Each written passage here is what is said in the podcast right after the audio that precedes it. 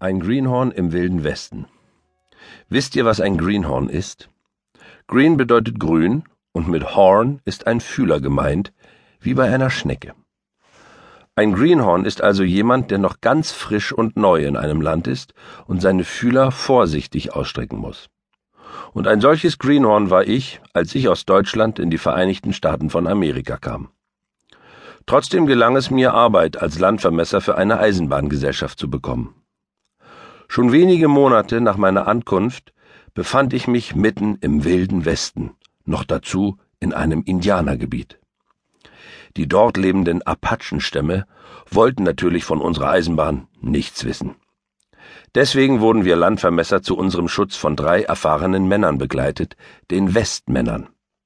Einer von ihnen, das war der berühmte Sam Hawkins. Ein merkwürdigeres Männchen könnt ihr euch nicht vorstellen. Sein Gesicht schien nur aus Barthaaren zu bestehen.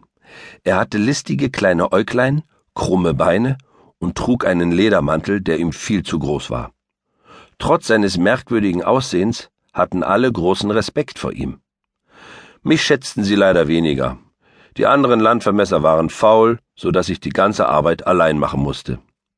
Mit einem von ihnen geriet ich darüber in Streit. Er hieß Rattler und wollte auf mich los. Ich duckte mich unter seinen Schlägen hinweg und hieb ihm meine Faust an die Stirn. Ohnmächtig fiel Rattler zu Boden. Aber Sir, rief mir der oberste Landvermesser zu, man sollte euch Shatterhand nennen, sowas habe ich noch nie gesehen.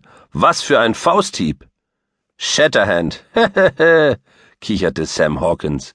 Das Greenhorn hat schon einen Kriegsnamen. Und was für einen? Old Shatterhand. Was sagt man dazu?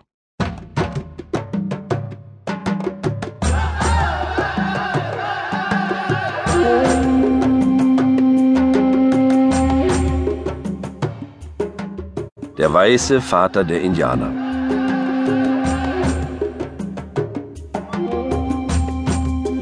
Sam Hawkins hatte mich in sein Herz geschlossen und er lehrte mich, Büffel und Wildpferde zu jagen. Obwohl er mich dabei immerzu als Greenhorn bezeichnete, wusste ich doch, dass er mit mir zufrieden war.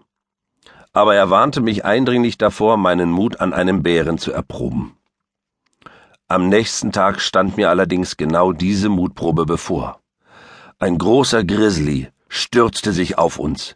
Die anderen Landvermesser hatten sich auf Bäume geflüchtet, aber einen von ihnen hatte der Bär am Bein gepackt. Ich musste handeln und schaffte es schließlich, den Bär mit dem Messer zu erlegen. Plötzlich traten drei Indianer aus dem Gebüsch. Sam kam herbeigeeilt und erkannte sie. Es waren Inchuchuna, der große Häuptling der Apachen, und sein Sohn Winnetou. Der dritte Indianer hieß Kleki Petra, und ihr könnt euch vielleicht vorstellen, wie erstaunt ich war, als er mich auf Deutsch anredete. Wie kann das sein? fragte ich ihn. Ein Deutscher, der ein Apache geworden ist? Gottes Wege erscheinen oft wunderbar, antwortete er lächelnd. Ich musste aus unserer Heimat fliehen und bin dann hier zum Fürsprecher und Lehrer der Indianer geworden. Ich habe den Apachen viel beibringen können und sie nennen mich Kleki Petra, was so viel wie weißer Vater bedeutet. Es steht schlecht um die Indianer, denn ihr Land wird ihnen fortgenommen.